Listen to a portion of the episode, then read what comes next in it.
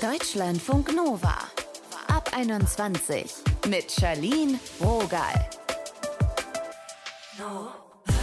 Hi und herzlich willkommen. Wenn ihr mal kurz darüber nachdenkt, wen ihr so datet, fällt euch da was auf? Also, was die Leute gemeinsam haben? Ein Datingmuster? Sowas wie nur Typen mit Locken und einer Leidenschaft fürs Reisen oder super extrovertierte Frauen, die voll auf Fitnessstudio abfahren. Unser Thema heute. Dating, wie wir alte Muster durchbrechen. Ihr hört dazu eine Juniorprofessorin, die im Bereich der Persönlichkeitspsychologie forscht. Anni und Marina vom Female Podcast, die hatten früher ganz bestimmte Datingmuster am Start und was sich inzwischen geändert hat, das hören wir jetzt. Hi ihr beiden. Hi. Ihr seid ja jetzt 29 und 30. Wie sahen die Männer denn aus, die ihr gedatet habt, als ihr 20 wart? Ja, das ist eine fantastische Frage. Tatsächlich sahen die ganz anders aus als die Männer heute. Denn damals, also bei mir, Marina, sahen die nämlich wirklich klischeeweise so aus, wie man sich da so ein bisschen vorstellt als junges Mädel. Groß, dunkle Haare, schön breit, immer cool und unterwegs und sollte auf jeden Fall viele Freunde haben und sollte feiern gehen wollen. Und das waren so oberflächliche Sachen, auf die ich früher geachtet habe, die mittlerweile tatsächlich sowas von nicht mehr wichtig geworden sind, waren aber damals mit 20 schon sehr wichtig. Und ich muss sagen, dass ich damals, ich kann mich noch genau daran erinnern, ich hatte eine, eine meine erste Beziehung, wo ich angefangen habe, Jungs nicht mehr eklig zu finden. Und da war ich mit einem Typen zusammen, wir waren noch in der Schule und der hat in den Sommerferien immer gearbeitet. Und ich dachte mir immer, wie kann man denn so, wie kann man in den Sommerferien arbeiten, wenn man doch eigentlich mit 16, 17, 18 saufen, Party, feiern, das Leben genießen? Hammer. Und das ist jetzt mhm. heute, also ich kann mir nur den Kopf fassen, aber es ist interessant, wie das Leben einen eben prägt und dahin führt, wo man jetzt ist. Das heißt, was zieht euch jetzt an? Bei mir tatsächlich ist es genau das Gegenteil. Ich hatte dann die Klischee-Männer, die ich haben wollte, ja auch wirklich gehabt und gedatet und festgestellt, dass am Ende genau das mich dann am Ende von denen sehr abgestoßen hat. Das heißt, mir war überhaupt nicht mehr wichtig, wie er angezogen ist und ob er viele Freunde hat, sondern tatsächlich mehr Wert auf Sachen gelegt. Was ist das für ein Job oder noch nicht mal was für ein Job und wie viel der Mensch verdient, sondern eher liebt er diesen Job, ist er mit diesem Job glücklich, weil wenn der Mensch glücklich ist, dann kann ich es auch eher sein, weil mir bringt absolut gar nichts, wenn der Mensch an sich selbst nicht glücklich ist. Und das Aussehen, da brauchen wir gar nicht erst mit anzufangen. Das ist sowieso früher so viel wichtiger gewesen und mittlerweile hat sich auch da sehr vieles verändert. Und ich muss dazu sagen, dass ich dann wieder eine Beziehung geführt habe, die dann meinem Klischee entsprochen hat. Der Typ war zwei Meter groß, breit, alles toll, so wie ich es mir vorgestellt habe, so wie es für mich gepasst hat. Und ich habe irgendwann mit der Beziehung, ich war fünfeinhalb Jahre mit dem zusammen, ich habe irgendwann dann im Laufe der Beziehung das Interesse an ihm verloren. Und das, was mich anfangs so angezogen hat, dieses Klischee und groß und hast du nicht gesehen, ah. hat er charakterlich nicht wiedergespiegelt, sodass er in meinen Augen von einem großen Löwen zu einem Superlauch geworden ist. Und ich am Ende tatsächlich der Beziehung, und ich am Ende der Beziehung, so doof das klingt, und wir hatten auch viele Gespräche darüber, auch einfach gar kein sexuelles Interesse mehr an ihm hatte, weil er mir einfach mental überhaupt nicht mit mir auf einer Augenhöhe war. Und hattet ihr auch mal den Fall, dass ihr quasi wusstet, okay, ähm, der Typus Mann eher nicht und dann seid ihr dem doch begegnet und habt euch drauf eingelassen? Oh ja. Mhm. Tatsächlich war das auch bei mir der Mann, in den ich dann am Ende zweimal verknallt war. Es war vom Aussehen her nicht wirklich mein äh, Typ Mann, wo ich dachte, ich, ich stehe ja immer noch so ein bisschen auf diesen dunklen Typ mit dunkle Haare, drei Tage Bart. So ein bisschen ist es immer noch geblieben natürlich, aber ich bin so viel mehr offen für andere Typen. Und dann bin ich vom Charakter und vom Aussehen her, dachte ich, wäre wär das niemals mein Mann. Bin aber total in den verfallen und das ist auch schon drei, vier Jahre her, weil wir hatten so wundervolle Dates und vor allem Kommunikation und Gespräche liefen so wahnsinnig, wahnsinnig gut, dass ich mich dann in ihn völlig verknallt hatte. Dann mhm. hat es nicht funktioniert. Drei Jahre später ist er mir schon wieder über den Weg gelaufen und wir haben schon wieder angefangen zu daten und es hat schon wieder nicht funktioniert. Aber der Wahnsinn, dass ich mich dann zweimal in ihn verguckt habe, in denselben Mann, wo ich niemals gedacht hätte, dass das eigentlich mein Typ Mann wäre. Das war schon verrückt. Und ich finde, man lässt sich nicht mehr so schnell täuschen von der Verpackung. Man sieht sich Männer an und man fühlt sich natürlich irgendwie zu denen hingezogen, wenn sie einem optisch entsprechen und gefallen. Aber man denkt sich, mal hinter die Fassade gucken, bevor man irgendwie voreilig irgendwelche Entschlüsse fasst und jemanden zu sehr an sich ranlässt, anstatt erstmal zu gucken, was hinter der Fassade los ist. Was ist denn mit so Schlagwörtern wie Familie, Kinder, heiraten? Hat es früher für euch eine Rolle gespielt und wie ist es jetzt? Also mittlerweile, wir sprechen in unserem Podcast oft über die biologische Uhr. Wir wollen sie immer nicht wahrhaben, aber sie ist natürlich da. Natürlich macht man sich mittlerweile nicht mehr nur Gedanken über Fingernägel und Outfits und äh, den nächsten Partygang, sondern der Mann, so wie mit dem früher man zusammen... ja. sondern man macht sich mittlerweile Gedanken, äh, genauso wie sich Männer vielleicht uns als Wifi-Material einmal kurz äh, begutachten möchten, wollen wir auch gucken, ob es äh, Husband-Material ist. Und wir vergeuden unsere Zeit nicht mehr mit irgendeinem oberflächlichen Blabla, sondern wir wollen halt gucken, ist er gefestigt irgendwie im Leben? Weiß er, was er will? Will er Spielereien? Ist er ehrlich? Ist er aufrichtig? Ist er fleißig? Fleiß ist mir zum Beispiel sehr wichtig. Fleiß finde ich unglaublich attraktiv Mhm. ähm, und auch handwerkliches Geschick, so ganz banal, wie das klingt. Aber die Lampe der, der, anbringen können, super Ja. wichtig. der, der vermittelt mir dann das, Männer, die mir das Gefühl vermitteln, mir einen ähm, sicheren Ort vielleicht irgendwie so zu schaffen und mir die starke Schulter zu sein. Und nicht der Partygänger, der sich super äh, toll die Haare stylt, um dann in den Disse zu gehen. Und ob man so eine Mhm. gewisse Zukunft mit diesem Menschen aufbauen kann. Ich finde, das kann man schon relativ schnell erkennen, in den Mhm. ersten Dates vielleicht sogar schon. Ob dieser Mensch auch je nachdem, worauf er aus ist und worauf man selber dann aus ist. Natürlich gibt, hat jeder die Phasen, dass man nicht unbedingt eine Beziehung haben möchte und sich eher austoben möchte. Aber dann doch bei uns beiden ist es schon der Fall, dass wir uns eher was Langfristiges wünschen, auch wenn es jetzt nicht sofort eine Beziehung sein muss. Aber wenn der Mensch jetzt nicht bereit ist, sich was Langfristiges oder ein bisschen Aussicht auf Zukunft hat, ist das, glaube ich, auch mittlerweile ein bisschen No-Go bei uns geworden. Passen heute vielleicht auch einfach andere Menschen zu euch als mit Anfang 20? Definitiv.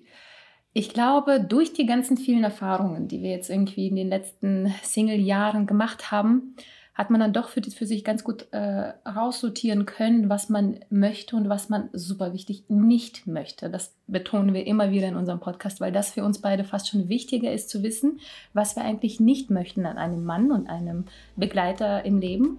Und sobald du das weißt, was du nicht möchtest, glaube ich, weißt du schon relativ viel über dich selber auch und über den Partner, den du dir gerne wünschst für deine Zukunft. Und demnach sieht das ja super anders aus, weil jetzt, wie Anni zum Beispiel erwähnt hat, dieses Wichtige von wegen, was zieht man am Abend dann an mit 20 und wie sieht der Partner aus und ist man im Partner und geht dann zusammen feiern, ist nicht mehr relevant mit 30. Also heute wäre ich definitiv mit dem Typen zusammen, der in den Sommerferien arbeiten war. Ganz klare Geschichte. Ja, Ja.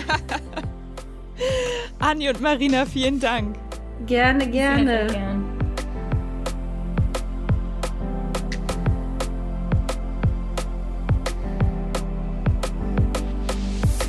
Deutschlandfunk Nova. Kennt ihr vielleicht? Da ist immer diese eine Freundin, die nur Pech hat beim Daten. Oder dieser eine Kumpel, der echt gerne mal Familie gründen würde, aber irgendwie haut's nicht hin. Weil beide immer auf dieselben Typen reinfallen. Vielleicht ist das ein Grund. Aber muss das so sein? Oder kann man seine Datingmuster auch durchbrechen? Fragen wir nach bei Janina Bühler. Sie ist Juniorprofessorin an der Uni Mainz und beschäftigt sich damit Persönlichkeitspsychologie. Hallo Janina. Hallo, guten Abend. Sag mal, wie entstehen denn eigentlich unsere Datingmuster? Also auf wen wir stehen, in wen wir uns verlieben? Ja, das ist tatsächlich eine ganz spannende Frage und äh, auch nicht ganz so einfach zu beantworten. Zum einen ist das das Elternhaus. Das klingt jetzt so ein bisschen absurd vielleicht im Kontext von Dating, aber es ist doch tatsächlich so, weil uns entweder die Eltern oder Tante, Onkel oder Freunde von den Eltern natürlich auch gewisse Lebensentwürfe sozusagen vorleben. Und diese Lebensentwürfe, die prägen uns. Äh, entweder in der Hinsicht, dass wir es genauso machen wollen, also beispielsweise auch irgendwie mit 30 verheiratet sein wollen und irgendwie zwei Kinder. Oder sie prägen uns halt insofern, als dass wir es radikal anders machen wollen. Das heißt, egal in welcher Weise sie uns prägen, das Elternhaus prägt uns. Nun ist es ja so, dass wir im Laufe der Zeit auch erwachsener werden und älter werden. Und Das stimmt, so ein Ja. Teenie-Schwarm ist dann was anderes, Ja, als wenn man da genau, so mit Mitte genau. 20 mal sucht. Genau, genau. Und der Teenie-Schwarm ist aber tatsächlich auch sehr wichtig. Ah. Also das ist sozusagen so diese ja, nächste Quelle, wenn man möchte. Also wenn man dann in der Schule ist, ich weiß nicht, wenn ich mich erinnere, als ich 15 war, da schwärmte ich dann halt für den coolen Skater-Typ, der irgendwie die Klasse wiederholen musste und ähm, ja, halt viel wilder und abenteuerlicher war, als wir das zu dem Zeitpunkt waren. Und im Laufe Das der heißt- Jahre hat sich nichts geändert. Verdammt. Ja, das würde ich so nicht sagen. also genau, es sind, es sind sozusagen die Eltern, dann sind es die Teenie-Muster und die prägen uns. Und äh, als Persönlichkeitspsychologin ist mir aber natürlich total wichtig zu sagen, dass wir den Quellen dieser dieser Prägung nicht hilflos ausgeliefert sind, sondern mhm. wir können dann sozusagen unsere Datingmuster auch wieder prägen. Beispielsweise durch die Lebensziele, die wir haben.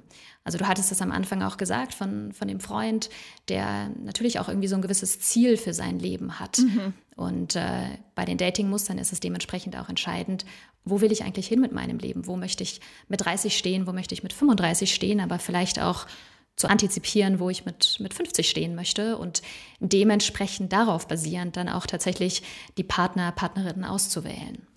Kann man da so grob Phasen einteilen?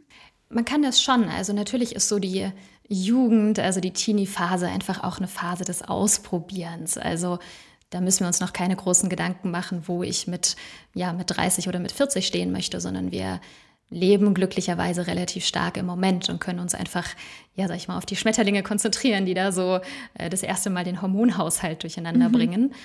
Und dann ist es aber schon so, dass entwicklungspsychologisch mit äh, ja, 20 oder 18 dann auch gewisse Entwicklungsaufgaben auf uns warten. Also wir gehen aus der Schule, wir überlegen uns vielleicht, äh, ja, welchen Beruf möchte ich ergreifen, was möchte ich studieren. Und das ist schon auch noch eine Phase des Entdeckens und des Ausprobierens.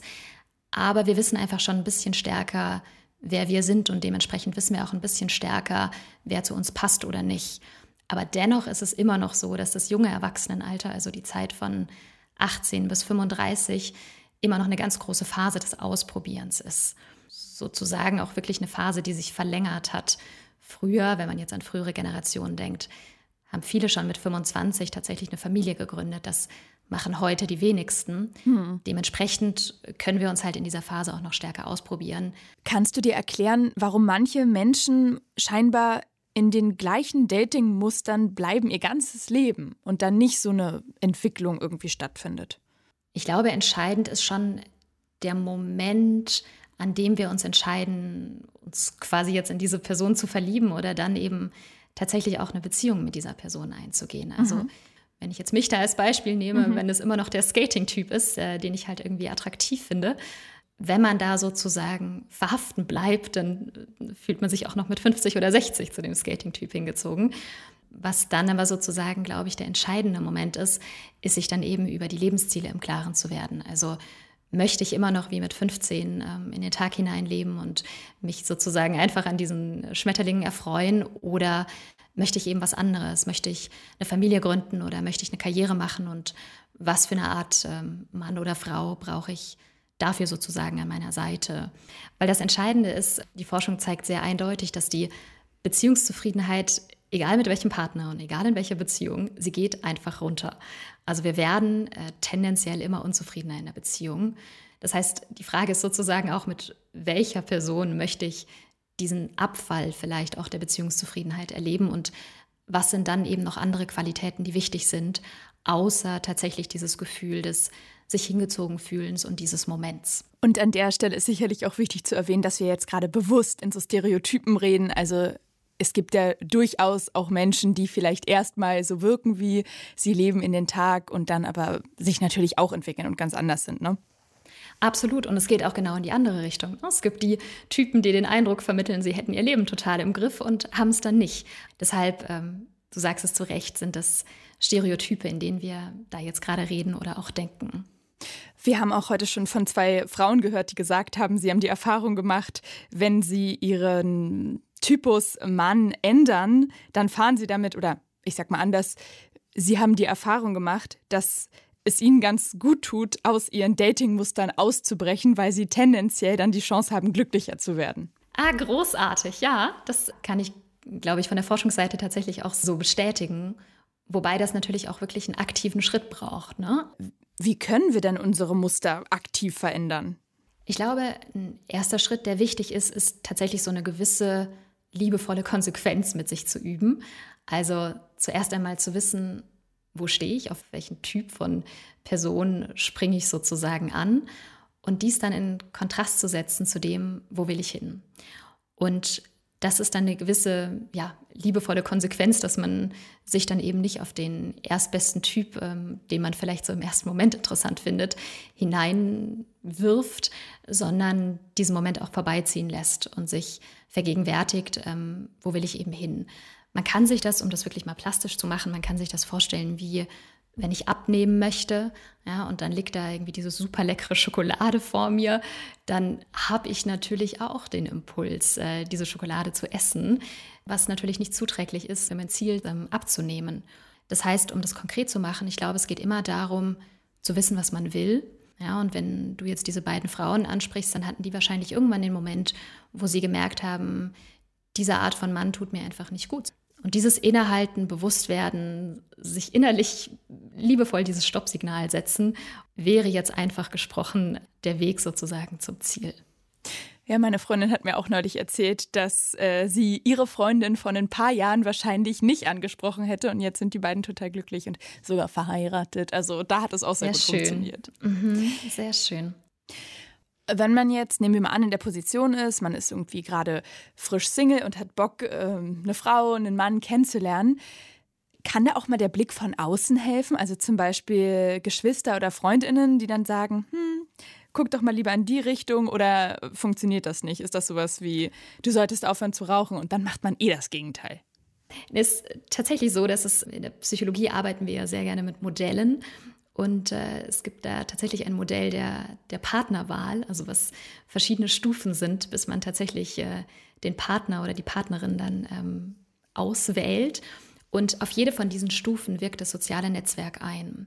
Also wie du sagst, kann es natürlich eine Rolle spielen, wenn der beste Freund oder die beste Freundin sagt, hey, pass auf, das ist wieder die Art von Typ, auf die du immer wieder reinfällst und äh, die dich am Ende irgendwie dann nicht glücklich macht.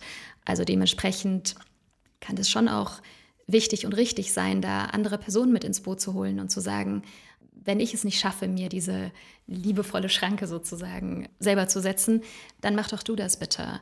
Oder wir kennen das vielleicht auch von Freunden, die in einer schwierigen Beziehung sind und ähm, immer wieder so eine On-Off-Geschichte haben und die dann zu einem sagen, hey, wenn ich es nicht schaffe, mich bei dem Typ nicht mehr zu melden, dann gib doch du bitte das Signal, wenn ich sozusagen wieder darauf hineinfalle. Äh, das heißt, ich würde unbedingt äh, Freunde mit ins Boot holen. Das heißt, wenn man Bock drauf hat, kann das durchaus eine schöne Zusammenarbeit sein. Janina Bühler, Ganz genau. äh, Janina Bühler habt ihr gerade gehört, sie ist Juniorprofessorin an der Uni Mainz. Danke, Janina. Danke euch. Es ging heute um Datingmuster und in unserem Quiz jetzt geht es um Orte, wo wir unser Herzblatt denn potenziell kennenlernen können. Ich möchte von euch wissen, was haben in der Befragung die meisten Menschen angegeben, wo haben sie ihren Partner, ihre Partnerin tatsächlich kennengelernt? A. Über eine Dating-App. B. Über Freundinnen. Oder C. Haben sie die PartnerInnen durchs Nachtleben, also Party, Bar, sowas kennengelernt? A, B oder C? Die Zeit ist rum. Korrekt ist B. Im Freundinnenkreis da klappt es am häufigsten, einen Fang zu machen. Das sagen zumindest die Befragten aus der Studie von 2021. Und im Urlaub, wen wundert das? Hallo, Pandemie. Also da haben bislang die wenigsten Paare jemanden gefunden. Mit Corona war das ja auch wirklich nicht einfach zu verreisen.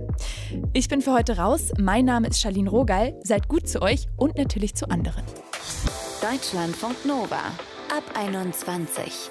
Immer Montag bis Freitag auf deutschlandfunknova.de und überall, wo es Podcasts gibt. Deutschlandfunk Nova ab 21.